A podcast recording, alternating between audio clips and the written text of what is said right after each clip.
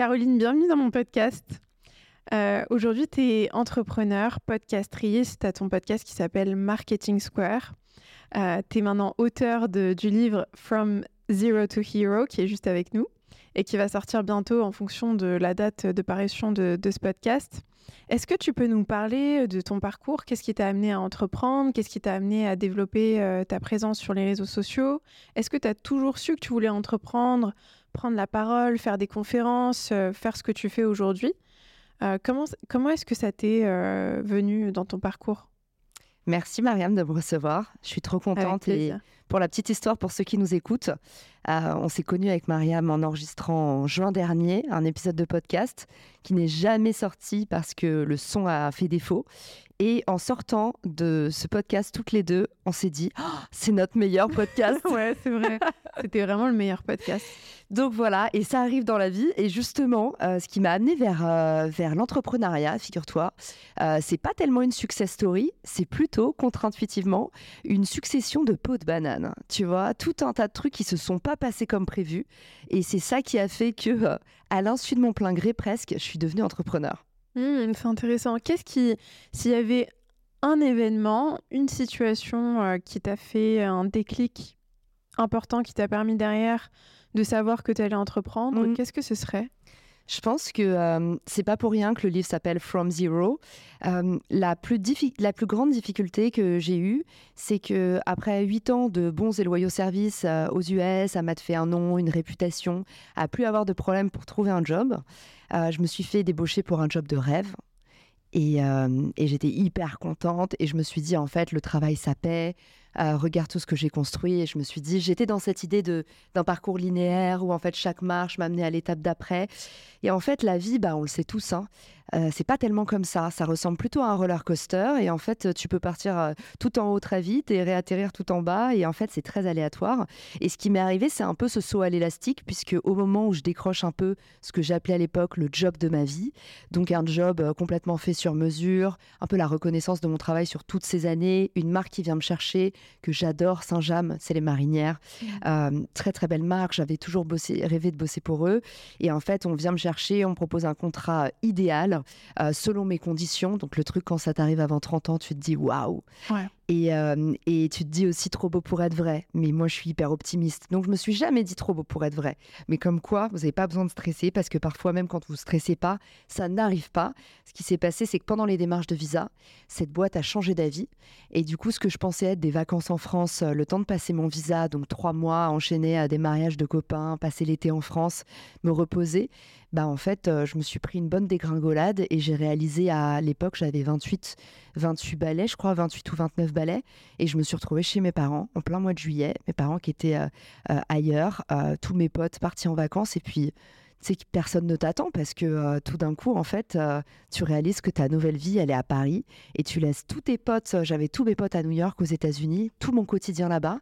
Et j'ai dû repartir ce que j'appelle à zéro, avec en plus une très mauvaise estime de moi, tous les gens qui sont en reconversion, ils le savent. En fait, c'est ce sentiment de devoir effacer l'ardoise et c'est deux fois plus dur quand tu dois le refaire. Parce qu'en fait, entre-temps, euh, entre-temps, tu t'es habitué à un certain lifestyle, tu as une hygiène de vie, et le moment où tu dois tout effacer, et les gens qui sont en reconversion, ils témoignent tous de cette même difficulté, c'est un peu comme passer de CEO à stagiaire ou repartir en, entreprise quand tu as été entrepreneur.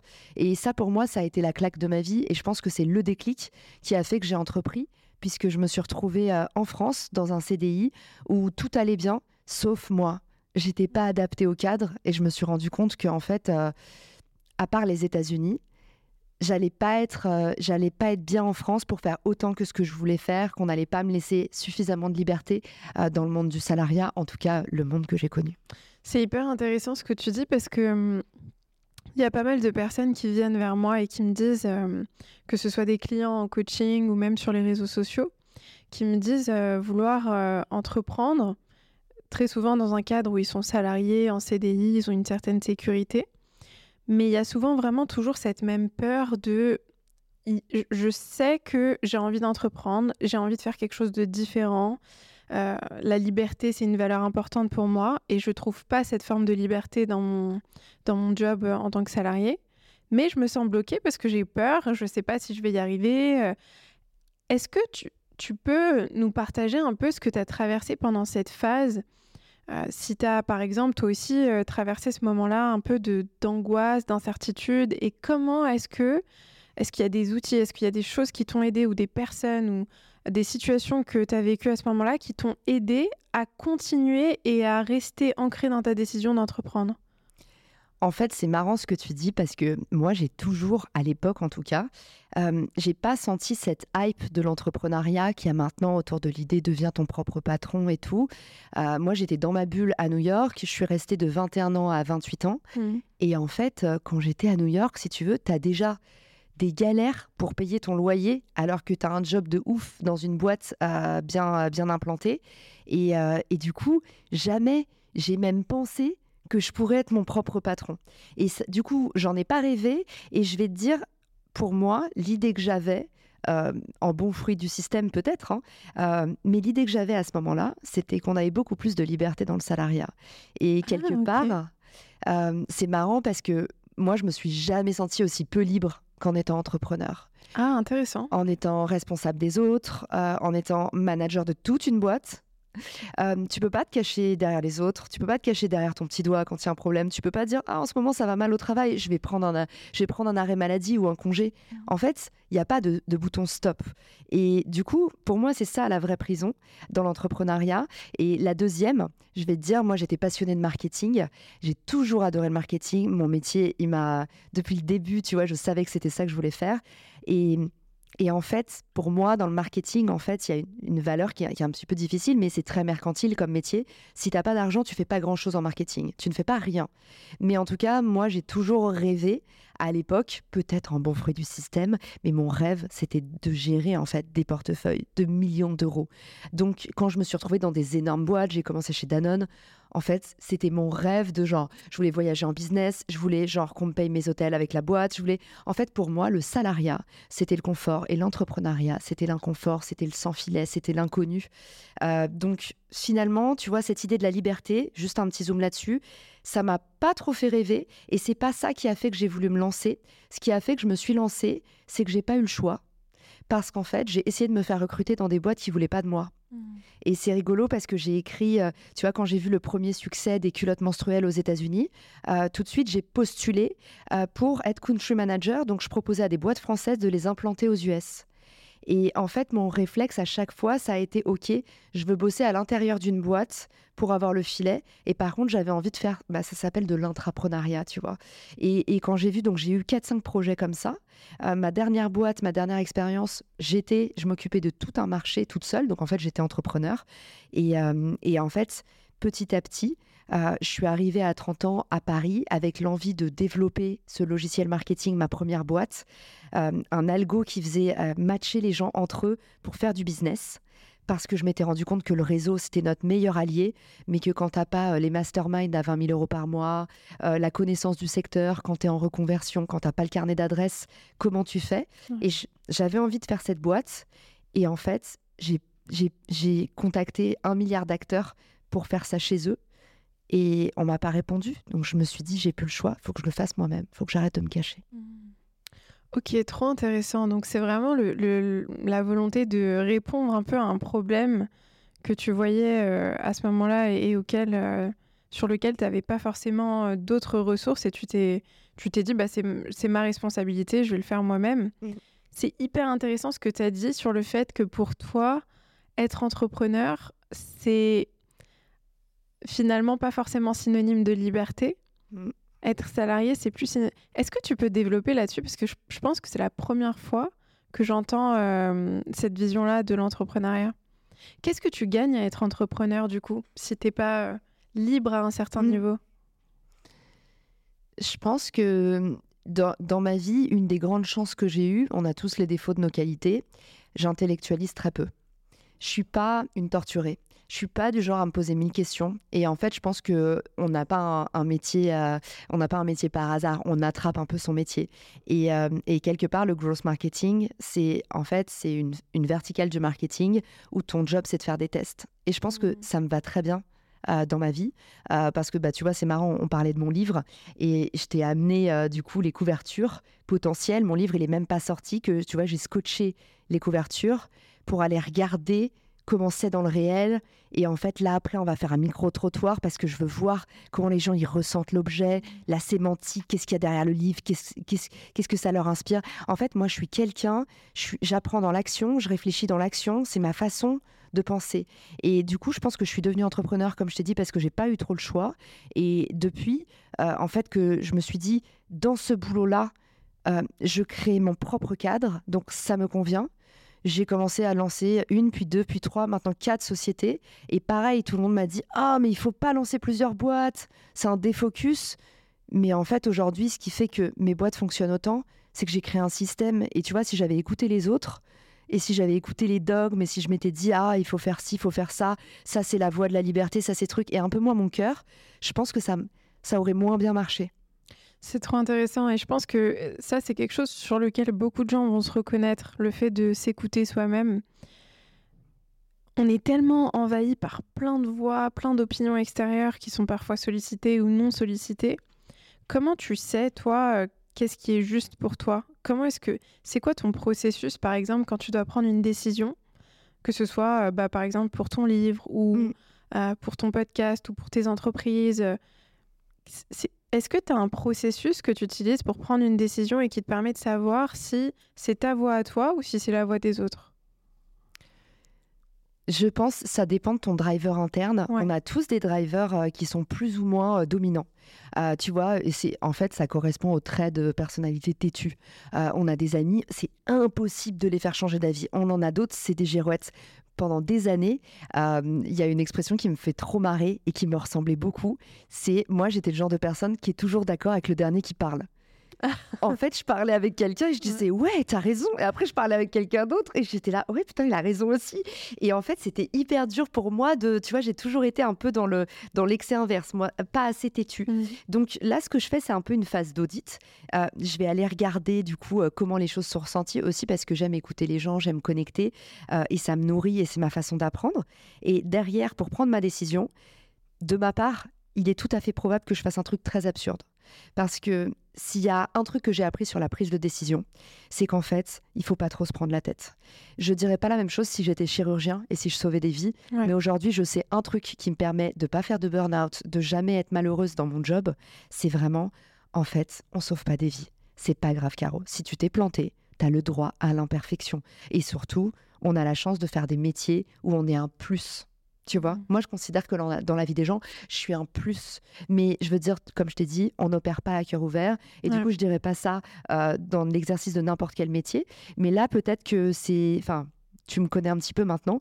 C'est tout à fait probable que ce soir, au moment où je dois rendre ma décision, il y ait, tu vois, le bruit des autres qui m'est orienté, mais peut-être que j'hésite encore entre deux couves. C'est possible que je fasse un pile ou face. Parce que je me dis, à un moment, il faut prendre une décision, il faut pas regretter, il faut provoquer un peu le destin aussi, et surtout, faut jamais oublier, c'est pas très grave de prendre la mauvaise décision. Ouais, ça c'est euh, c'est tellement important parce que on se met une pression folle, mais tellement, tellement incroyable sur le fait de prendre la bonne décision, comme si d'ailleurs il y avait une bonne décision et des mauvaises décisions à côté.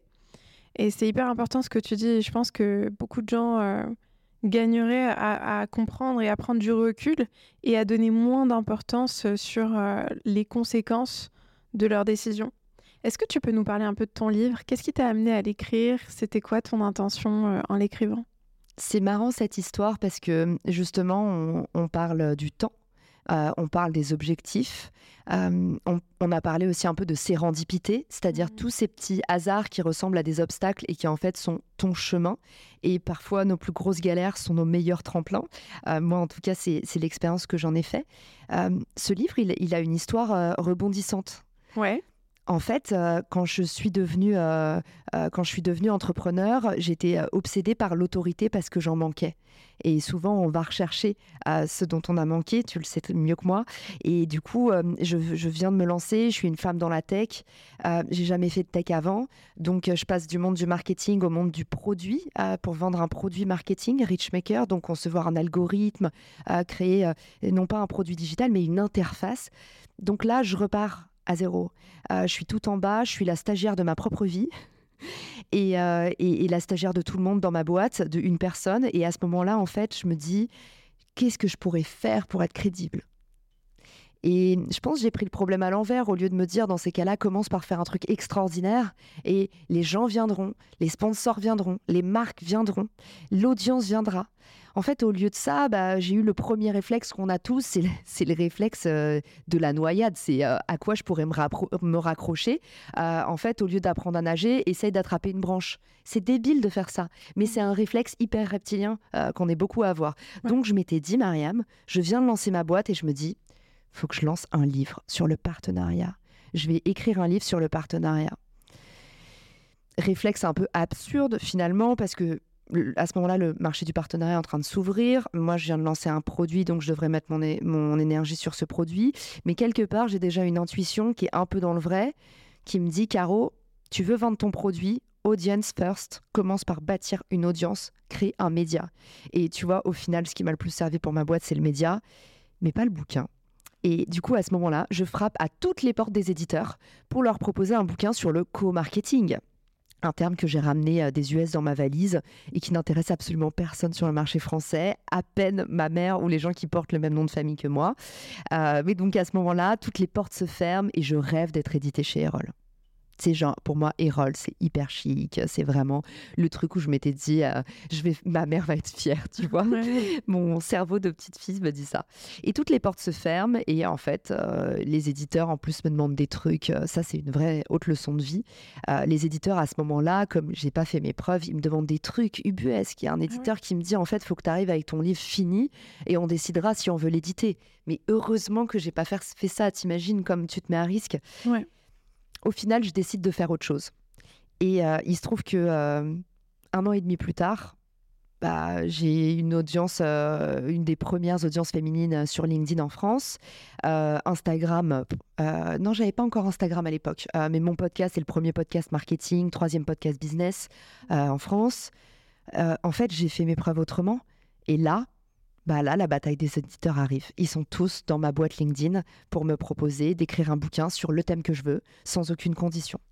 Euh, c'est-à-dire que là où j'essayais de forcer une porte, en fait, et qu'on me demandait des choses euh, que je pouvais pas produire, bah en fait, euh, en commençant par faire, en commençant par créer ma légende, créer mon histoire, bah en fait, tu vois, les choses viennent au bon moment et il n'y a plus besoin de se battre quand c'est le bon moment. C'est trop vrai ce que tu dis, c'est tellement vrai quand c'est le bon moment et quand c'est juste, c'est fluide en fait. Il n'y a pas de résistance, il n'y a pas de...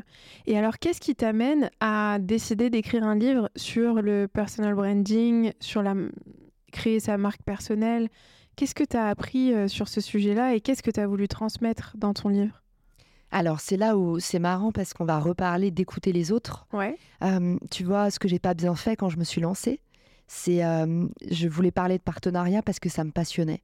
Et le problème, c'est que si tu parles d'un truc qui te passionne, tu as des gros risques d'être ton seul lecteur. Et ça ressemble à beaucoup d'entrepreneurs qui se lancent où on fait un premier produit qu'on aime tellement. Moi, ma première boîte s'appelait Job School et je servais les chercheurs d'emploi parce que c'est mon why. J'adore aider les gens et j'aime transformer leur vie et j'aime transformer leur carrière.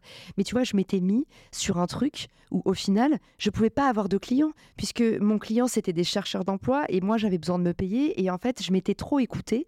J'avais fait un service, euh, en fait, que, qui me ressemblait, que je rêvais de lancer, mais qui, qui n'était pas adapté du tout à mon marché, qui permettait pas d'être monétisé. Mm. Euh, en tout cas, c'est autre. Enfin, tu peux le. Tu vois, Rocket School, par exemple, euh, eux, ils ont craqué ce truc-là de la recherche d'emploi parce qu'ils font, ce qu'ils font, c'est, c'est une formation. Et quand tu signes ton alternance ou ton job, ils te remboursent. En fait, ils ont trouvé un système qui fait que pour les chercheurs d'emploi, c'est un jeu à somme positive et pour eux aussi. Et moi, du coup, j'étais arrivée avec le mauvais business model. Euh, ça ne marchait pas. Et, euh, et, en fait, j'ai fait un petit peu pareil pour le livre. J'ai voulu faire un livre sur le partenariat. Personne ne me le demandait. Et sur ce livre-là, j'ai beaucoup, enfin, je n'ai fait qu'écouter les gens. C'est-à-dire que euh, dès que, du coup, Chloé, mon éditrice, est venue me chercher, déjà, ce qui est rigolo, c'est que, comme toi, j'ai une énorme valeur de loyauté. Mmh. Et en fait, je m'étais toujours dit que je voulais être édité par Erol. Et quand j'ai eu le choix de meilleurs éditeurs, tu sais, ça ressemble à David Beckham quand il dit en fait, je voulais ce club-là, même si j'avais mieux. C'est genre, c'était mon club parce que mon père, il rêvait de ce club. J'aime bien ce truc-là parce que Du coup, quand j'ai eu l'occasion, je me suis dit, j'ai pas besoin de mieux que ça. C'est genre, c'était ma checklist et genre, je veux pas toujours plus grand. Je veux juste genre le truc dont j'avais rêvé, ça avait une énorme valeur affective. Bien sûr. Et, euh, et sur le livre, du coup, j'ai choisi euh, euh, mon éditrice par-dessus tout. Mmh. je me suis sentie en confiance avec elle. elle m'a laissé libre carte blanche sur les sujets. Et du coup, je me suis dit, la plus grosse douleur aujourd'hui que je peux résoudre, avec un livre. Donc c'est pareil, il y a des contraintes de format. Euh, mais je me suis dit, c'est aider les gens à trouver leur marque personnelle. Mmh. Et aujourd'hui, c'est mon coaching qui est le plus acheté. Mais c'est un coaching qui coûte cher parce que c'est un coaching individuel et parce que c'est des exercices, c'est des ateliers, c'est une méthode que j'ai créée. Et en, fait, le problème que j'ai avec ça, c'est que cette méthode peut pas servir tout le monde. Je peux pas me dupliquer. Je veux pas passer mon temps à faire du consulting. Plus j'ai de demandes, plus mes consultings vont augmenter. Et du coup, il répond aussi à mon besoin, ce livre, euh, parce que on, on fait pas nos métiers pour pas transmettre. C'est clair. Et moi, le but, c'est pas de devenir euh, une consultante richissime. Ce qui est important pour moi, c'est cette méthode, je veux la mettre à destination de tous. Mmh. Euh, mon temps, je ne peux pas, mais là-dedans, j'ai mis tout ce que j'avais compris. Et j'ai aussi écouté les gens. On m'a dit, on aime les anecdotes, on aime avoir les petits coulisses de l'influence on aime euh, savoir vraiment ce qui se passe dans la vie des créateurs. Et du coup, c'est pour ça, euh, et d'où l'enjeu autour, de la couverture, j'aime ce côté aussi anti-héros de dire vous avez le droit d'être euh, pas maquillé, mal coiffé, d'avoir des boutons. vous, avez le droit d'être vous et showcase your talents. C'est ça, en fait, l'unicité. Totalement d'accord avec toi. Et c'est vrai que c'est un, gros, gros sujet parce qu'il y a pas mal de personnes qui ont envie de développer leur présence, leur marque personnelle, qui ont envie de prendre la parole et, créer une audience ou construire une communauté, mais qui ont peur justement aussi de tout ce côté avec leur image, euh, comment ils vont être perçus, etc. Qu'est-ce que tu as appris de particulièrement impactant sur euh, la création d'une marque personnelle? Pour toi, ça passe par quoi créer sa marque personnelle? La première chose, c'est définir ton objectif. Et c'est toujours, euh, honnêtement, hein, on n'a rien inventé. Simon Sinek, le why. Entre le personal branding et le branding, c'est exactement le même exercice. Mmh. Et c'est toute l'avance que j'ai eue sur le marché. C'est que pendant dix ans, j'ai craqué des positionnements de marque. Et du coup, et en plus, c'était difficile comme exercice parce que je l'ai positionné sur le marché US, qui est un marché étranglé, mmh. étranglé par l'offre. L'offre, elle est pléthorique. Donc, c'est hyper dur de se positionner. Donc, euh, pendant dix ans, je me, suis, euh, je me suis cassé les bras sur ces problématiques. Et en fait, une fois que tu craques un bon positionnement, positionner une marque et un individu, c'est pareil. Et c'est ça tout l'enjeu du bouquin. C'est en fait, c'est du marketing pour les individus. Et ça ne veut pas dire qu'on va vous transformer en produit. Au contraire, ça veut dire que vous allez pouvoir enfin être tout seul dans votre catégorie au lieu d'être en train de boxer dans le vide, de vous battre dans une catégorie où vous êtes arrivé le, milieu, le tu vois. Mmh. Et c'est ça, pour moi, en tout cas, le, bénéfice du marketing, c'est de devenir, tu vois, le premier versus pas bah, un parmi un million. Et, euh, et, du coup, c'est vos vraies couleurs, c'est pas vous le produit, c'est euh, c'est votre, au contraire, c'est toute ta chair. C'est ce que tu fais très bien d'ailleurs sur tes réseaux. Quelqu'un qui ressemble à tout le monde, on peut, on peut on peut s'identifier à lui. Mm. C'est l'effet, j'en parle dans le livre Girl Next Door. Tu mm. vois, ça pourrait être ta voisine de palier. Et je pense qu'aujourd'hui, on est dans le règne des anti-héros, des anti-célébrités. Les gens, ils veulent voir plus de normalité. C'est exactement ça, ouais. Mm. Dans les années 90, euh, toi qui aimes bien lire, il y a un bouquin que j'adore qui s'appelle Le culte du banal. François Jost, c'est un, sociologue, euh, j'allais dire sémiologue, il est peut-être les deux. François Jost, il a écrit sur, en fait, le phénomène qui est en vogue depuis limite Andy Warhol. C'est pourquoi est-ce que aujourd'hui euh, on est aussi pop dans notre façon de considérer même nos nouvelles icônes mmh. qui viennent de la télé, qui viennent des réseaux sociaux En fait, on veut des gens qui viennent du réel. Et plus on est, et plus va y avoir de l'IA, plus va y avoir du digital, plus on va se reconnecter à putain, on veut un truc viscéral, on veut un truc d'humain, on veut des gens qui se mouchent, qui sont malades, qui attrapent des virus. Des... Bon, ça, c'était pas dur ces dernières années, mais voilà pourquoi en fait, quand tu es malade, les gens se disent ah, elle est faite de chair et d'os comme moi. Et en plus, évidemment, quand tu vois des gens malheureux, il y a toujours une pulsion scopique. Mais comme quand on voit des gens euh, très heureux aussi, mais en tout cas, forcer et hystériser les sentiments, les désirs, c'est le jeu avant des réseaux sociaux du storytelling. Mhm. Et c'est ça qui fait qu'un être humain, même dans la vraie vie, est passionnant. Qu'est-ce que tu mets dans ton discours, le poids des mots, la tonalité, l'intention, les gestes? Totalement vrai, c'est totalement ça. Mais c'est vrai que c'est hyper intéressant. euh, J'ai remarqué ça aussi et je trouve que c'est. Et c'est libérateur aussi, tu vois, de se dire qu'aujourd'hui, t'as pas besoin, contrairement peut-être à. Il y a peut-être, je sais pas, moi, 5-6 ans, tu vois. euh, T'as pas besoin de d'être ce personnage parfait qui n'a aucun défaut, lisse, etc. Mais en fait, c'est ta richesse d'être authentique et d'avoir ces, défauts. Enfin, ces défauts. C'est pas forcément des défauts, c'est c'est des. Tu vois, c'est en Et dis fait. donc, tu t'appellerais pas Mariam Garnery du podcast Mariam Garnery. Ce ne sont pas des défauts. non, c'est très important. Mais euh, j'aimerais bien qu'on parle d'hypersensibilité euh, et surtout d'hypersensibilité dans l'entrepreneuriat. On avait parlé d'hypersensibilité dans le premier podcast et c'était hyper intéressant euh, ce que tu avais partagé dessus. Je sais que tu es hypersensible, moi aussi je le suis. Pour tous ceux et celles qui nous écoutent, comment est-ce que toi tu, tu hum, gères ton hypersensibilité en tant qu'entrepreneur dans la gestion de tes entreprises, il y a quand même pas mal de, de stress, de, de pression, de choses à gérer, même, euh, tu vois, dans la, sur les réseaux sociaux aussi. En- quand tu es présent sur les réseaux sociaux, il y a beaucoup de choses, tu vois, tu Mm. peux te prendre plein de remarques, de commentaires. Euh, comment tu gères ça? La première chose, je pense, c'est nommer le mal. Alors, il faut pas dire mal, mais quand même, l'hyper- l'hypersensibilité, on a beau dire oui, c'est un cadeau, c'est vrai, hein, ça fait plein de cadeaux, mais euh, on est en marge. Je crois qu'il y a quand même beaucoup d'hypersensibles, hein, parce qu'il y a toujours euh, une échelle, même dans l'hypersensibilité, il y a euh, des hyper hypersensibles. Il y a, je crois, 30, 30%, 30 ou 40% à vérifier sur cette, sur cette stat de gens qui sont hypersensibles. Donc, ça reste on n'est pas la normalité. Donc la première chose pour moi déjà, c'est nommer le mal. Euh, tous les gens qui sont proches de moi, évidemment, je vais pas aller dans la rue avec une pancarte. Tous les gens qui sont proches de moi, je leur dis. Et déjà, quand tu le dis aux autres, tu ne leur fais pas euh, accepter que c'est normal et qu'ils doivent se plier, mais quelque part, c'est tu leur fais une confidence, tu partages avec eux, tu t'ouvres, et aussi, je vais te dire, tu te responsabilises C'est vrai. La maladie des hypersensibles, ce, qui fait que les hypersensibles euh, ne sont pas bien dans leur vie, c'est souvent qu'ils ont ont l'impression que le problème vient des autres. Et à partir du moment où un hypersensible commence à dire, en fait, par exemple, tu sais, on a une copine hyper susceptible. Notre copine hyper susceptible, elle dit non, mais machin. Et en fait, toute la journée, elle se rend pas compte, mais elle se plaint du même comportement encore et encore, et elle refuse de voir qu'en fait, c'est, tu vois, quand, quand, quand c'est tout le monde le problème, le problème c'est toi. Et, et ça, c'est un peu une règle évidente, mais on connaît tous, on pense tous à quelqu'un là comme ça, qui est encore peut-être même à 50 ans en train de se battre, alors que tu as envie de lui dire, mais responsabilise-toi, il y a peut-être un truc, c'est peut-être ta vision qui va pas si tu vois ce truc chez tout le monde. Et arrête de te battre et ça va plus vite de changer soi que de changer les autres. Et surtout, c'est possible de changer. Ouais. Moi, j'en suis persuadée. Totalement. Donc, euh, meilleur conseil pour moi que je peux donner d'expérience d'hypersensible en ayant eu du mal à le gérer parce qu'on apprend encore. hein. Et, euh, et même après avoir été diagnostiqué, euh, je sais pas toi, mais moi je continue à déborder, à avoir ce moment où ça monte et, et on sait pas ce que c'est, la joie et la tristesse, la colère. Dans tous les cas, quand c'est trop, c'est pas bien. C'est, bah, c'est-à-dire que je, je pense que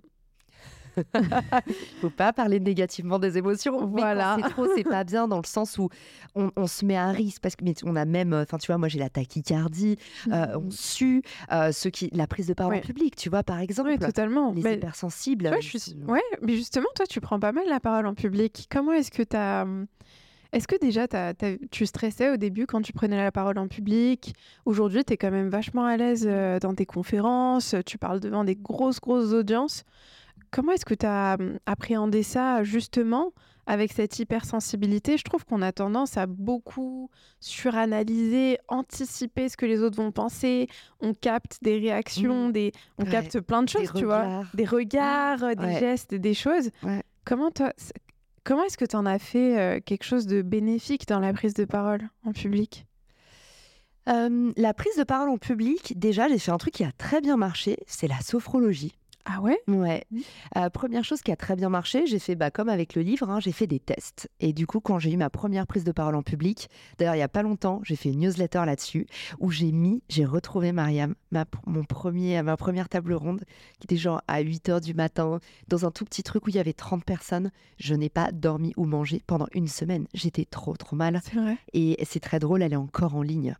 Et alors, Et- qu'est-ce que tu en as pensé en la revoyant? Mais je me suis dit, comment j'ai pu stresser pour ça? Mais on a toujours ce sentiment-là à l'étape d'après. C'est comme quand, moi, je me souviendrai encore en CM1, je me suis fait pincer euh, en train d'envoyer, tu te souviens, on envoyait des mots à l'école, à travers la classe, et tu sais, les trucs partaient comme une fusée. Dès que le prof, il se retournait, paf, on envoyait, il y avait des mots, c'était trop drôle. Je me souviens, ce truc comme un feu d'artifice, le prof se tourne pour écrire un truc à la craie, et tu voyais tous les mots, tu sais, on les avait tous préparés dans nos mains, et on attendait pour les jeter. Et, et un jour, je me suis fait pincer. Et le prof a pris mon mot, il l'a lu, alors que c'était un mot, tu vois, pour mon amoureux ou un truc comme ça, un truc. Mmh. J'avais écrit un truc un peu olé olé, je pense. et je me souviens que pendant toute l'heure de cours, le oh. sentiment de honte, mais j'oublierai jamais même, alors que j'avais, je sais pas, je devais être en CE2, un truc comme ça, mais le sentiment de m'être fait pincer, la culpabilité, la honte, la peur qu'on appelle mes parents, de pas être la bonne élève, le truc. Et, et en fait, tu vois, c'est les trucs après coup, tu te dis toujours, et pourquoi j'ai fait ça? Et, ça, ça aide d'ailleurs dans le stress de dire en fait, ce qu'on est en train de faire là, peut-être on a stressé avant le podcast, on s'est dit, ah, en fait, genre, quand on, quand on va être dans deux ans, on va se regarder, on va dire, mais qu'est-ce que, pourquoi j'ai eu peur de ça tu vois? C'est trop vrai. C'est vrai que ça aide, et ça aide de, de revenir en arrière et de voir à quel point finalement, à chaque fois, le processus, c'est le même. Parce que tu, passes un stade, tu étais stressé, tu passes ce stade, tu te rends compte qu'en fait, c'était pas grand chose. Tu passes un autre stade, tu stresses parce que tu as l'impression que c'est énorme. Et juste de te rappeler que dans le passé, tu as passé toutes ces étapes et ces étapes-là, finalement, elles se sont avérées totalement OK. Ça te permet, je trouve, de prendre du recul euh, dans le présent. Aujourd'hui, tu prends pas mal la parole en public. Qu'est-ce qui t'aide? Quel, quel, conseil tu pourrais donner euh, à ceux qui nous écoutent et qui, auront, qui auraient envie de se lancer euh, dans la prise de parole en public? Je pense que ce qui aide à prendre la parole en public, la première chose, c'est vraiment d'aimer ça. Moi, dès que je sortais de scène ou de l'estrade ou d'une prise de d'une prise de, position sur un truc, je me disais genre l'adrénaline de fou. Et je suis pas fan de sensations fortes, mais j'aime cette sensation forte là, tu vois. Pour moi, c'est mon personal roller coaster. et, et ouais, quand je, cette sensation quand tu es, fier de toi d'avoir fait un truc. Et ben ça, je l'avais quand je sortais. Et du coup, bah, ne vous forcez pas. Euh, tu vois, moi, je pense que c'est évident, il faut aller dans sa zone d'apprentissage. Maintenant, si tu vas dans cette zone d'apprentissage et que tu n'en tires pas de plaisir, on n'est pas des sadomaso dans l'entrepreneuriat. Moi, les trucs que j'aime pas faire, euh, je les fais pas. Euh, si vous êtes à l'aise à l'écrit, et que vous avez une superbe plume et qu'à côté de ça, à l'oral, bah en fait, euh, il se passe rien, vous aimez pas ça et en plus on vous dit oui, tu as des difficultés. Moi, dans ma vie, j'ai toujours trouvé ça beaucoup plus facile et ça m'a toujours rendu beaucoup plus heureuse et service de creuser les trucs dans lesquels j'étais mauvaise plutôt que d'essayer de devenir moyenne dans un truc où j'étais pas bonne. Mmh. Et euh, du coup, moi, j'avais euh, sur mon carnet résultats non homogènes et j'étais vraiment genre, j'avais des résultats qui faisaient le grand écart. Mais en fait, ça m'a beaucoup servi, ça m'a permis de me spécialiser notamment. Donc, sur la prise de parole en public, euh, si vous sentez qu'il se passe un truc, quand vous prenez la parole, quand on vous dit que vous avez du potentiel, ou alors que vous, vous kiffez, allez-y à fond les ballons. Sinon, trouvez ce qui vous rend spécial en fait. Et c'est marrant parce que euh, euh, tu devrais faire des interviews et, et peut-être lancer un podcast, Mariam, parce qu'on reboucle avec par quoi ça commence la marque personnelle. Ça commence par ça.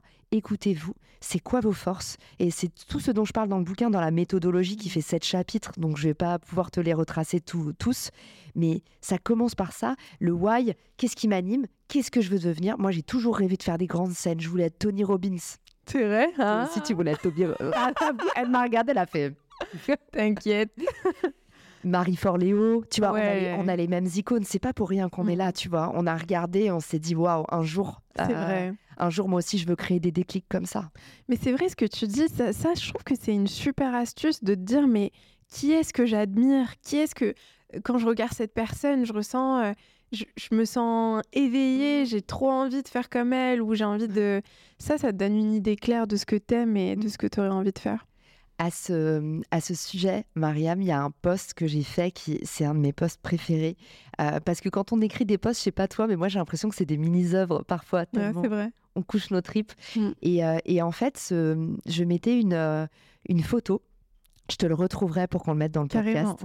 je mettais une photo d'une conférence au moment où je suis rentrée des États-Unis, avant que je lance ma boîte.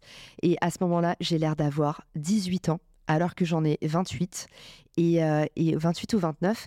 Et en fait, je suis à une conférence et j'écoute Inès Leonarduzzi. Tu sais, elle a euh, une boîte dans l'impact et en fait, cette nana, euh, juste hyper bonne communicante, parfaite, à ce moment-là, elle représente l'entrepreneuriat féminin en France parce qu'on n'a pas beaucoup d'icônes, faut le dire aussi.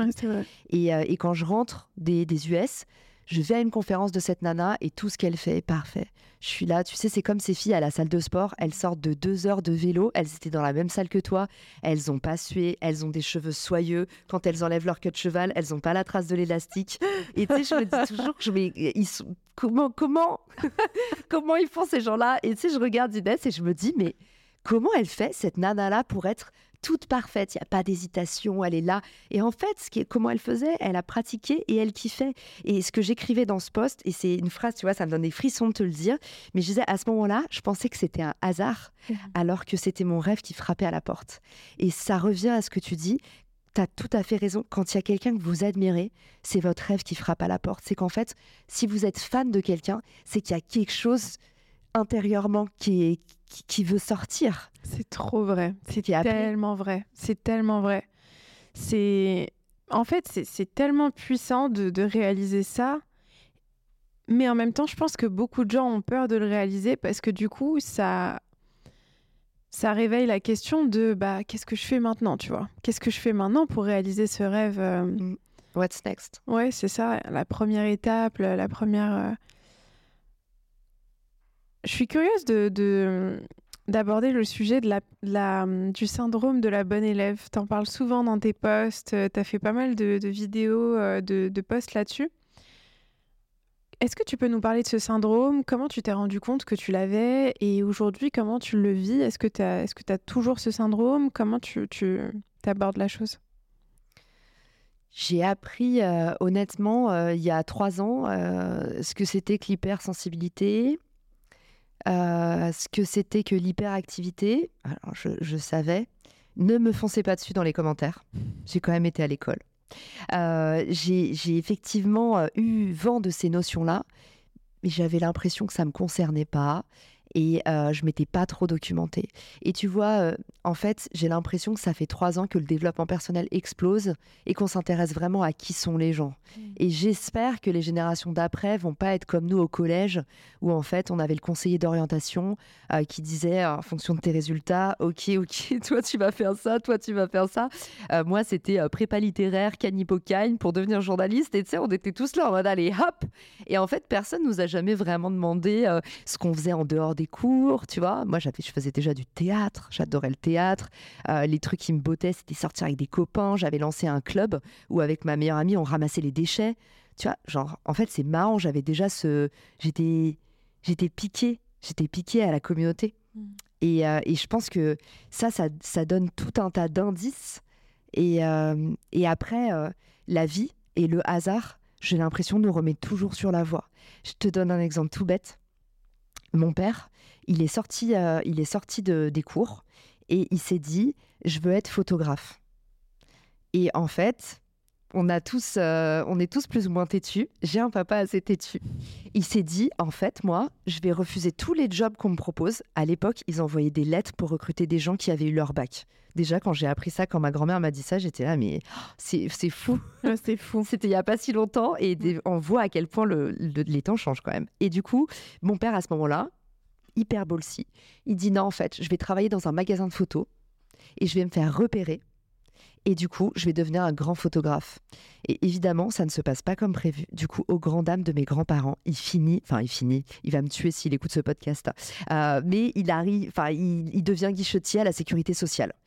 Et évidemment, ma grand-mère s'en est jamais remise parce que t'imagines, euh, en sortant du bac, euh, on lui promettait mille trucs et comme il a voulu suivre son rêve et qu'il a cru qu'on allait le repérer parce qu'il avait une lumière incroyable, et ben forcément, du coup, patatras, voilà ce que c'est de suivre ses rêves. Et en fait, mon père, bah, suite à ça, il a fait son petit bonhomme de chemin à la sécu, après, il est devenu EduxP pour enfants en difficulté. Là, il a rencontré ma mère. Euh, et en fait, euh, en s'occupant de ses ados en difficulté à la protection de la jeunesse, euh, il a commencé à faire de l'audiovisuel parce qu'il avait tellement d'attrait pour l'image qu'il a commencé à l'enseigner aux jeunes. Et au final, je te passe les détails, mais à la fin de, sa carrière, mon père, il était directeur de l'image, il avait un poste de ouf et il était du coup photographe en chef de toute une équipe, des mecs qui avaient des drones, des Ah, ça me donne des frissons cette histoire, c'est incroyable. C'est fou, hein. Et en fait, je crois très fort que dans la vie, et nos, nos carrières sont pas assez avancées pour qu'on puisse se prononcer. Mmh. Mais tu vois, Arnaud, euh, mon conjoint et mon associé, il a, il a eu la même histoire, il a même pas son bac. Et, euh, et en fait, ce qui s'est passé dans la vie d'Arnaud, il voulait faire de la musique. Il a fait une école de musique. Au final, il, il dit toujours euh, j'avais pas assez de talent pour percer et c'est ok. Il est devenu entrepreneur parce que du coup, pareil, il avait tout arrêté, il avait plus le choix. Et après, il a eu son premier enfant à 20 ans. Euh, donc, il a dû en fait euh, continuer. Aujourd'hui, Arnaud, il est serial entrepreneur. Il en est à sa troisième ou quatrième boîte. Et en fait, je lui ai toujours dit, le jour où Refer, notre boîte en commun, fait un exit, c'est sûr que tu vas devenir producteur et tu vas faire de la musique. Mm. J'en suis persuadée parce que chasse le naturel, il revient au galop. C'est trop vrai, c'est tellement vrai. On verra avec le temps, mais mais c'est, mais c'est réel, en fait. Il suffit de regarder et d'observer euh, ta vie à toi, la vie de, de, tes proches. Moi, je le vois aussi dans, dans, ma propre vie et dans la vie de mes proches. C'est, c'est un truc de fou. Mm. Je pense qu'on a, tu vois, le driver interne, c'est ton petit gouvernail. C'est ça, sauf qu'en fait, ça peut juste prendre différentes formes, tu vois. Avec ton père, c'est intéressant parce que ça a pris une autre forme, mais finalement, c'est revenu à sa mm. passion et à ce qui l'intéressait. Ouais. ouais. Est-ce qu'aujourd'hui, tu dirais que tu as du mal à mettre des limites ou est-ce que tu te sens à l'aise dans l'exercice de mettre des limites, que ce soit euh, dans le cadre de l'entrepreneuriat ou de ta vie de manière générale? Je te pose cette question parce que en tant qu'hypersensible, je trouve que c'est un gros challenge d'apprendre à dire non mm. et d'apprendre à mettre ses limites.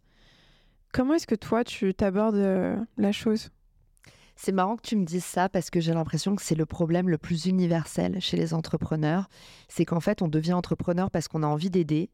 Et plus le temps passe, plus nos boîtes sont grosses, plus on a des sollicitations, plus on a l'impression de dire plus non que oui. Et j'en parle dans le livre, c'est une de mes souffrances absolues. C'est qu'en fait, le succès, euh, peut te rendre de plus en plus détestable. Et, en fait, euh, quand tu passes tes journées à dire non, le soir, tu rentres chez toi et tu as l'impression d'avoir juste passé ton temps à décevoir les gens. Mmh. Et mmh, pour moi, il y a plusieurs techniques. il y a un petit atelier euh, que je propose dans le livre qui est assez rigolo. Euh, il y a plusieurs techniques pour apprendre à dire non. Mais je vais te donner un petit raccourci pour mes préférés. La première chose, pour, pour la, plus facile pour apprendre à dire non, euh, on va pas se mentir, c'est déléguer. Ah, Donc, les virtual assistants, ça coûte plus rien. Si vous nous écoutez, que vous êtes entrepreneur, que vous gagnez suffisamment bien votre vie, vous êtes dans l'étape d'après le lancement et que vous commencez à avoir genre plein de sollicitations et qu'en fait ça vous fait de la charge mentale, déléguer à une assistante qui va faire le tri pour vous, c'est quand même la folie. Si vous n'avez pas encore l'étape de l'assistante, à minima un répondeur automatique qui va vous faire le tri et qui va dire bah voilà si vous avez une demande là-dessus sachez que je ne prends pas euh, je vous donne un exemple euh, typiquement une marque de mode euh, pourrait dire voilà si vous nous appelez à propos d'un partenariat pour cette année nous n'en mettons pas en place. En fait mmh. quand tu reçois ça il n'y a pas de vexation possible. Les gens ils sont vexés quand ils savent que c'est toi qui les as pas choisis. Donc mmh, déjà le répondeur automatique si vous n'êtes pas dans, dans le luxe de pouvoir vous payer une assistante un répondeur automatique c'est déjà une bonne façon de ne pas vexer en faisant comme une espèce de FAQ, tu sais, genre un retour email qui dit voilà, je, je traite mes emails le mercredi de tel jour à tel jour. En attendant, pour ces réponses-là, je ne vous répondrai pas euh, parce que je reçois beaucoup de demandes. Et, et déjà, là, l'affect pour moi est pas euh, est pas touché. Moi ce que moi ce qui me fait peur, ce que j'aime pas d'en dire non, c'est j'ai peur de blesser, tu vois. Donc euh, donc là, on se dit déjà on préserve un peu les autres. La deuxième chose que j'adore, et c'est la solution que j'ai trouvée moi. Parce que oui, évidemment, j'ai pas de mal à mettre des limites, j'ai du mal à pas faire plaisir. Ok. Donc euh, mes limites, moi je me les mets très bien à moi-même. Euh, quand ça va trop loin, j'envoie le fameux bunker grenade de l'hypersensible. C'est-à-dire que je me laisse manger, manger, manger, et puis tout d'un coup, ah ça c'est ma limite, zone rouge. Et là je vais soit bouder, soit ghoster, soit faire tous les trucs que les hypersensibles connaissent et qui sont pas beaux, mais qui sont vrais. Il faut vivre avec. Euh, pour éviter du coup d'arriver à cette limite-là. Euh, la façon dont j'aime dire non et dont j'ai réussi à dire non avec mon intégrité, c'est euh, le fait de dire oui mais. Ah intéressant, ok, comment tu l'abordes alors? Tu dirais... Je te donne un exemple. Exemple hyper concret. Euh, le podcast. Toi et moi, on reçoit beaucoup d'invitations à faire des podcasts. Il y a un moment où, en fait, on reçoit tellement d'invitations qu'on peut plus faire nos propres contenus. Du coup, on est obligé de trier. Mais on n'a pas envie de trier les gens par influence parce que c'est pas comme ça que nous, on nous a donné notre chance et on s'en souvient. On n'a pas envie de trier les gens selon les gens qui connaissent parce que, pareil, euh, c'est pas notre, euh, notre politique. Euh, on va pas prendre que des projets payants parce qu'en fait, on a été à leur place aussi. Donc, en fait, comment est-ce que tu te retrouves à pouvoir trier les gens en leur disant sincèrement les conditions de ton acceptation. Je te donne un exemple. Euh, typiquement, aujourd'hui, si je prends une, si j'accepte un podcast, c'est un podcast vidéo pour que je puisse réutiliser les contenus parce que sinon je n'ai plus le temps de faire à la fois les contenus des autres et les miens. Donc la vidéo, je peux m'en servir pour mes contenus. Donc tous les podcasts vidéo, je dis oui. Ça veut dire que si on me contacte pour un podcast qui n'est pas vidéo, je vais dire Hello Sandra, merci pour ta sollicitation. Est-ce que c'est un podcast vidéo? Là, on va me dire oui ou non. Si on me dit non, c'est laisser l'autre dire non. Mmh. Et du coup, je vais dire OK, pour le moment, euh, par défaut de bande passante, je ne prends que les podcasts vidéo, ce qui me permet de réutiliser les bandes. Euh, si toutefois c'est une option pour toi, recontacte-moi. Exact, je fais exactement la même chose. C'est cool. Hein. Et pour ceux qui, sont, qui se disent oui, podcast vidéo, ça leur, leur parle pas, euh, tu as plein d'autres cas. Par exemple, on va te proposer un truc. Euh, là, du coup, euh, ce matin, j'avais un shooting avec une copine photographe qui s'appelle Amélie, qui me dit Caro, moi, on me demande tout le temps de me déplacer pour prendre des photos gratuites. Alors, c'est pour des assos, donc j'ai envie d'aider. Mais c'est, elle me dit T'imagines, fallait aller à Clichy, ça me prend la demi-journée. Oui, mais je veux bien te faire les photos, mais est-ce que tu pourrais venir à moi? Et dans ces cas-là, OK pour t'offrir une heure. Mmh. En fait, si tu es sincère avec toi-même, il y a toujours une raison qui fait que tu refuses. C'est vrai. Dis-le sincèrement. Et ça, du coup, ça devient un oui, mais parce que tu laisses l'autre dire non. Et à minima, très pratique aussi pour les podcasts. Euh, je vais dire oui, mais je serais heureuse de faire ton podcast, mais la période ne s'y prête pas. Est-ce que tu peux me recontacter dans plusieurs mois? Et voilà, emballer, c'est peser. Tu vois, c'est vraiment euh, l'atelier euh, pour apprendre à dire non et tout en respectant son écologie et sans se dire qu'on devient une grosse conne, quoi. On coupera ça au montage. et sans se dire qu'on devient une influence. On peut dire, hein, t'inquiète pas, sur le podcast, on, Je te laisse est vrai, justement. non, mais c'est vrai, c'est une super technique parce que c'est vrai que ça nous permet de. il y a toujours une raison, t'as raison. C'est toujours, euh, il y a toujours une raison pour laquelle on, on, aurait envie de dire non. Et le fait de, de la mettre en avant et, et de laisser à l'autre la possibilité de revenir vers nous et de savoir s'il peut répondre à ce besoin ou non, c'est une super technique. Et tu vois, c'est un... patate chaude. Oui, et puis c'est exactement, ouais. c'est un, un, bon nom pour cette technique. c'est pas mal ça. Mais tu vois, ça, ça t'enlève cette pression du non. Euh, je pense qu'on a vraiment beaucoup cette pression de dire non. Et pourtant, je sais plus. Euh, c'était hier à mon événement euh, avec les clients de ma formation. J'ai trouvé ça super intéressant parce qu'à la fin de l'événement, il y avait un petit groupe qui restait et qui avait prévu d'aller dîner. Et ils ont proposé à d'autres personnes, euh, deux personnes qui étaient là, euh, est-ce que vous voulez venir avec nous euh, dîner? Et il y en a un qui a répondu et qui leur a dit non, je peux pas, merci, mais je peux pas. Et en fait, il l'a répondu de manière tellement directe, j'ai trouvé ça fou, en fait. Parce que c'est tout simple, mais qu'est-ce que c'est difficile de dire non, tu vois? De dire, en général, on est là, on se dit ah bah merci, bah tu vois, tu vois,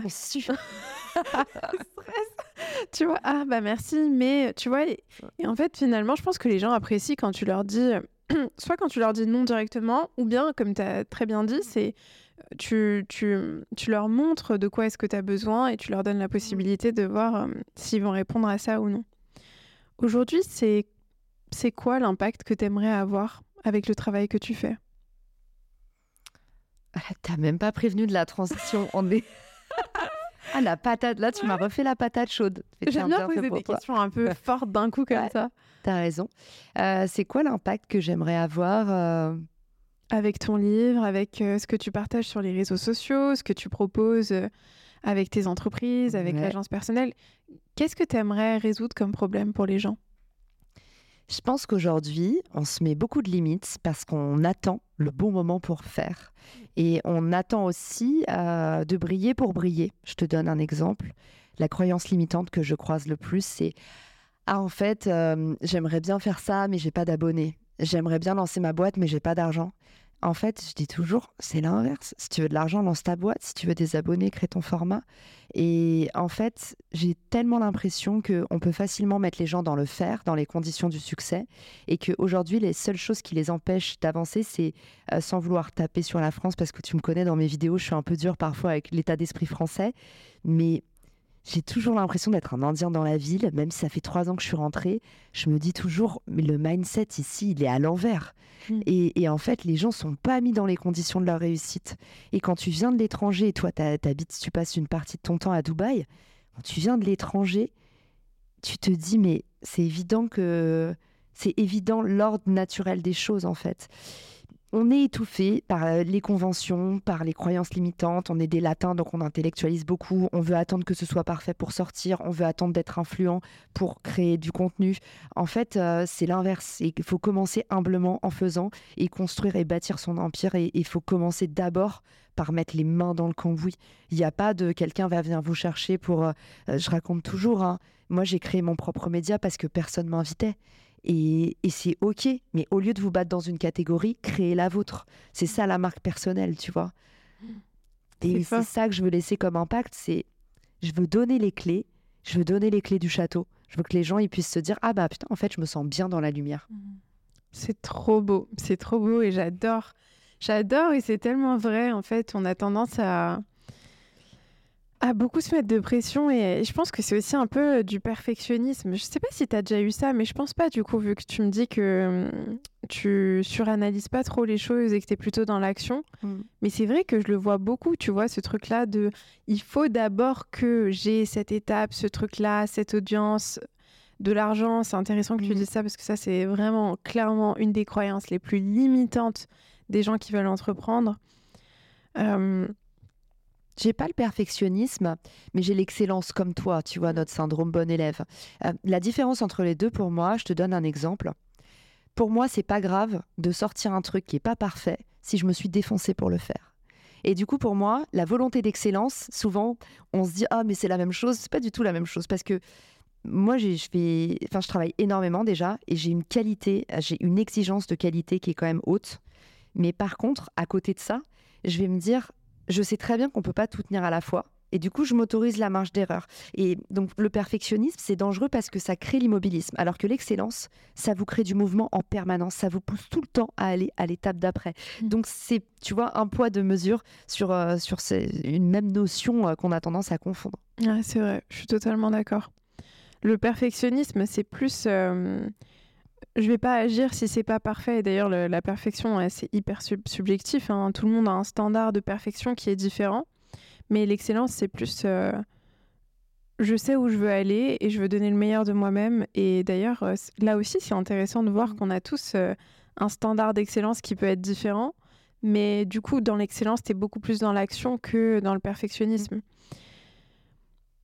S'il y avait une leçon que tu avais apprise ces trois dernières années et qui t'a le plus impacté, qu'est-ce que ce serait?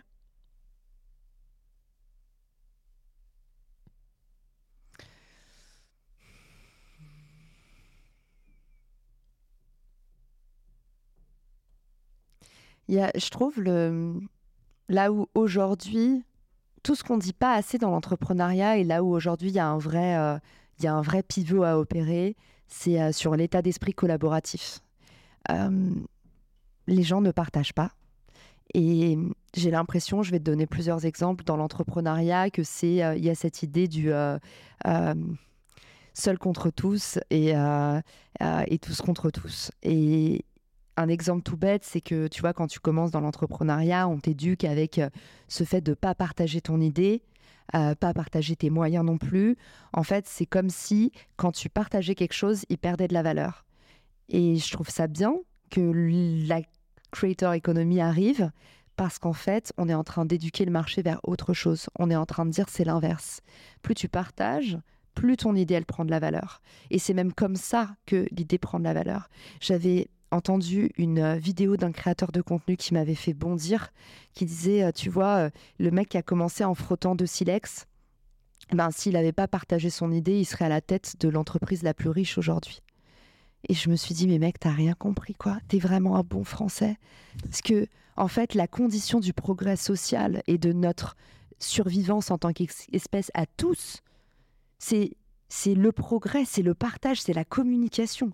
Et le progrès n'existe que par ça. Genre, on, est éduqué grâce à ça, l'encyclopédie, les, lumières. Enfin, en fait, j'ai vu ce mec, créateur de contenu, publier ça et je me suis dit, mais comment c'est possible d'être monté à l'envers comme ça? Et je trouve que c'est un état d'esprit hyper petit. Euh, et, et, tout le principe aujourd'hui, c'est la vie est un jeu infini. Donc plus tu fais grandir les autres, plus tu grandis. Mmh. Plus tes potes, ils sont influents. Mais moi, qu'est-ce que je suis contente quand je vois mes copines autour de moi qui font des buzz et des cartons. Je me dis, mais c'est génial. Comme je suis contente quand la voisine au-dessus, je vois qu'elle a un toit terrasse.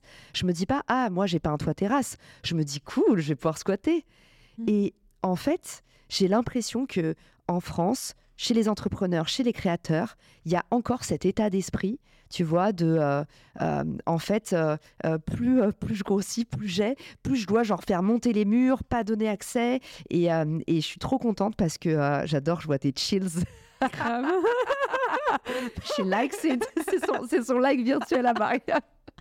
je vois trop tes chills, c'est marrant. Mais parce que je mais c'est vrai, partage ça, sharing is caring. Mais, bien sûr, mais en fait, ce que tu me dis là, c'est tellement, tellement important.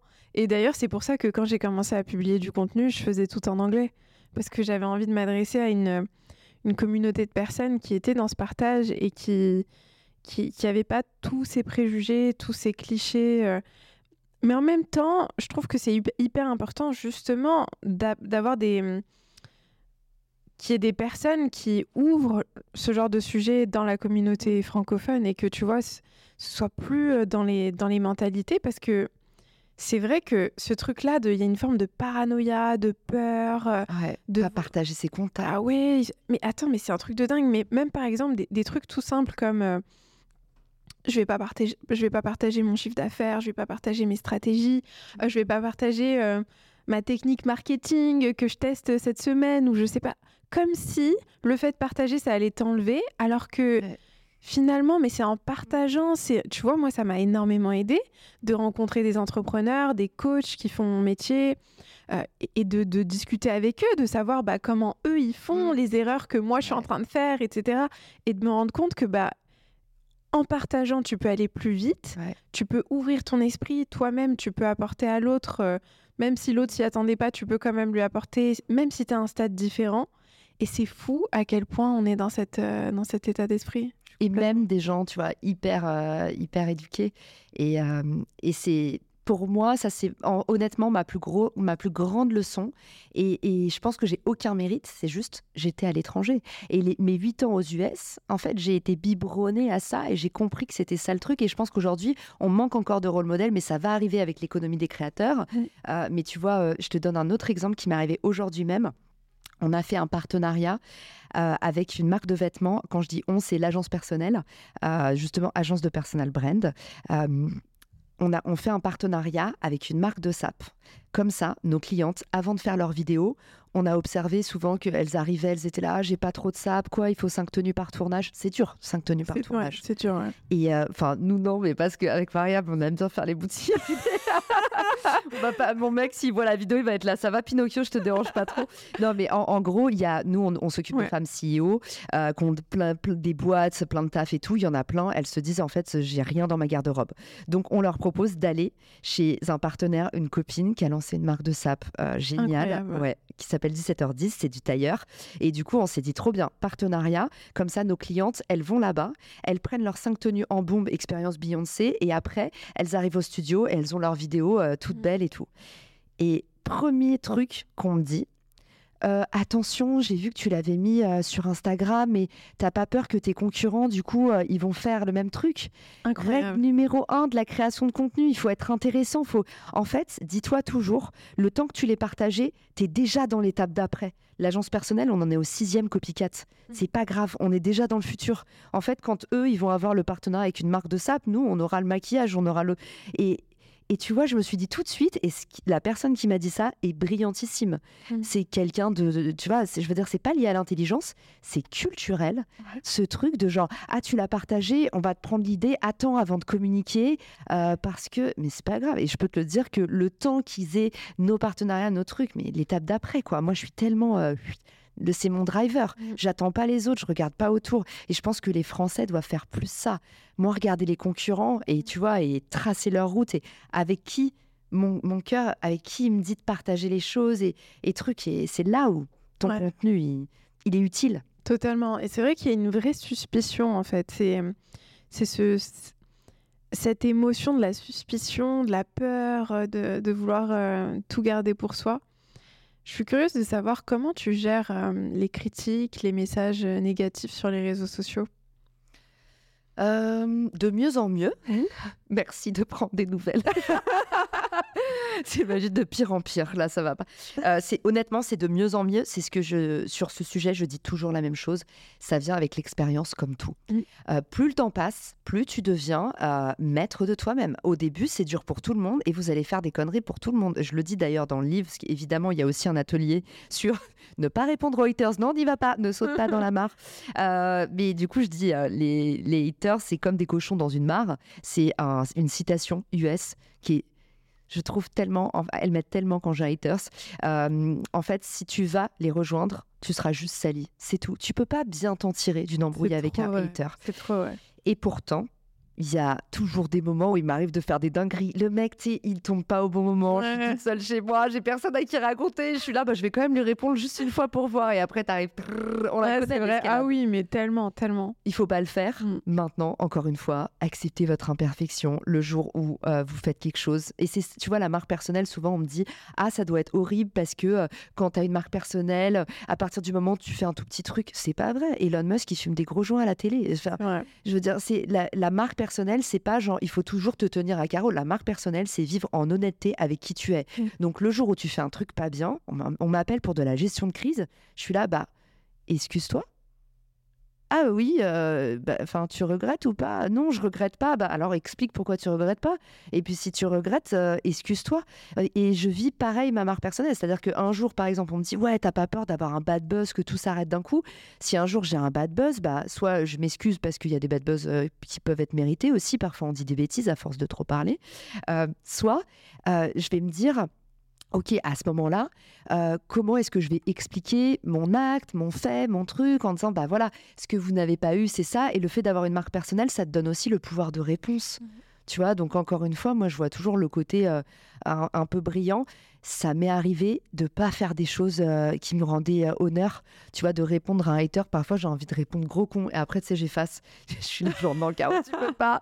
Et, et... Ça fait du bien parfois. Ça ferait du bien, mais bon. Voilà. C'est pas possible. Il faut pas le faire sur le papier. Encore une fois, si vous avez glissé, c'est pas grave. Il y a, plein de gens qui euh, ont fait euh, des sextapes, des dingueries, des trucs, et derrière, ils ont fait une carrière. Euh, évidemment, ne n'agressez pas quelqu'un au couteau. mais en tout cas, ce que je veux dire, c'est que c'est OK de voilà, répondre à un haters. Dans tous les cas, il faut pas répondre aux haters. On le sait sur le papier, faut pas le faire. Totalement, totalement. C'est vrai que moi, c'était aussi la la règle que je m'étais fixée, mais récemment, ça m'est arrivé quelquefois de répondre. Et comme tu as dit, en fait, quand tu réponds, c'est interminable. Et c'est une. Euh, Ou après, t'effaces. Enfin, le Ah non, mais c'est horrible. C'est oh, laisse tomber, c'est horrible.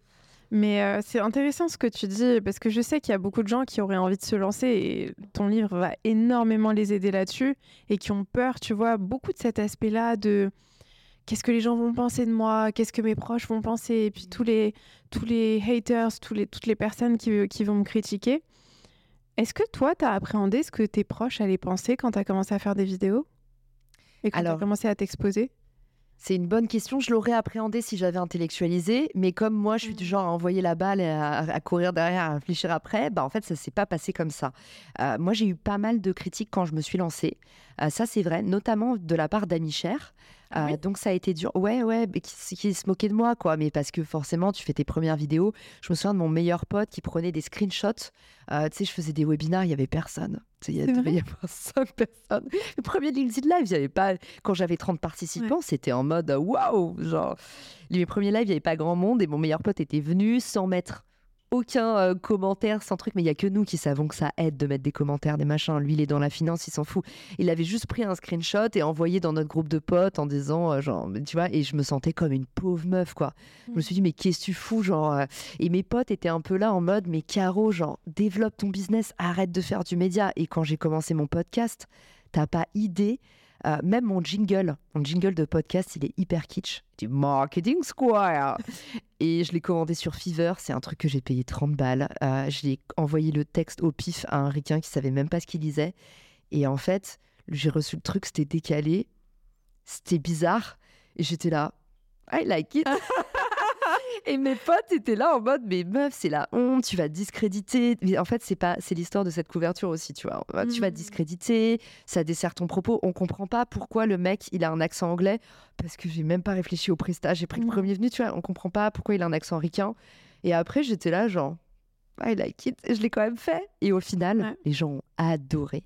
C'était ma patte. Et maintenant, tout le monde me dit, mais putain, ton générique, les gens, ils connaissent par cœur mon générique, tu vois, ils sont là, Marketing Square. et et pourtant, c'était un truc euh, Mais ça montre que tu t'écoutes, en fait. Ça, c'est hyper intéressant de voir que tu t'écoutes, malgré le fait, même pour ta couverture, tu vois, il y a plein de gens qui ont des avis différents, bah, il y a différentes couvertures.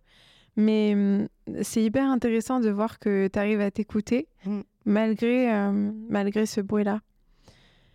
Ok, trop bien. J'ai une dernière petite question avant qu'on termine pour tous ceux qui nous écoutent et qui ont envie de, se lancer, que ce soit dans l'entrepreneuriat, dans la création de leur marque, est-ce que tu aurais une, euh, une clé, un outil, une astuce qui t'a aidé toi personnellement et qui pourrait les aider? Franchement, euh, c'est, tu vois, c'est aussi pas pour rien que je fais un livre. Mm. Aujourd'hui, c'est l'objet qui donne accès à la connaissance la plus profonde avec le ROI le plus grand. Et tu vois, euh, les, bouquins marketing, euh, tu vois, tout à l'heure en off, on parlait de euh, From Zero to One, parce qu'il disait ça, ça lui faisait penser à mon titre, de Peter Thiel. Tu as Build aussi, un mm. bouquin que j'adore. tu vas avoir bah, tout, le linchpin, tout, toutes les, sagas marketing des grands héros, des grands gourous euh, aux US. Tu vas avoir aussi euh, les livres des gros entrepreneurs. Euh, tu vois, le, bouquin de Elon Musk, là, c'est le deuxième qui sort. je l'ai commandé, même si Elon Musk fait plein de trucs où je suis pas tellement d'accord. Mais tu vois, ces mecs qui, genre, arrivent à lever des montagnes, finalement, te font sentir vachement plus grand parce que tu te dis, OK, tout ce qu'il a compris, je peux l'avoir dans ma bibliothèque pour 10 euros. Mmh. Et en fait, moi, mon message, c'est lisez un max de livres et pas que des livres marketing.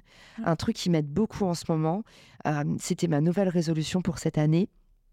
je me suis rendu compte que, en fait, je commençais à créer du contenu comme tout le monde parce que je mangeais comme tout le monde. Mmh. Et je me suis dit, Caro, il faut. Ce qui a fait ta spécificité de base, c'est que j'avais un parcours atypique.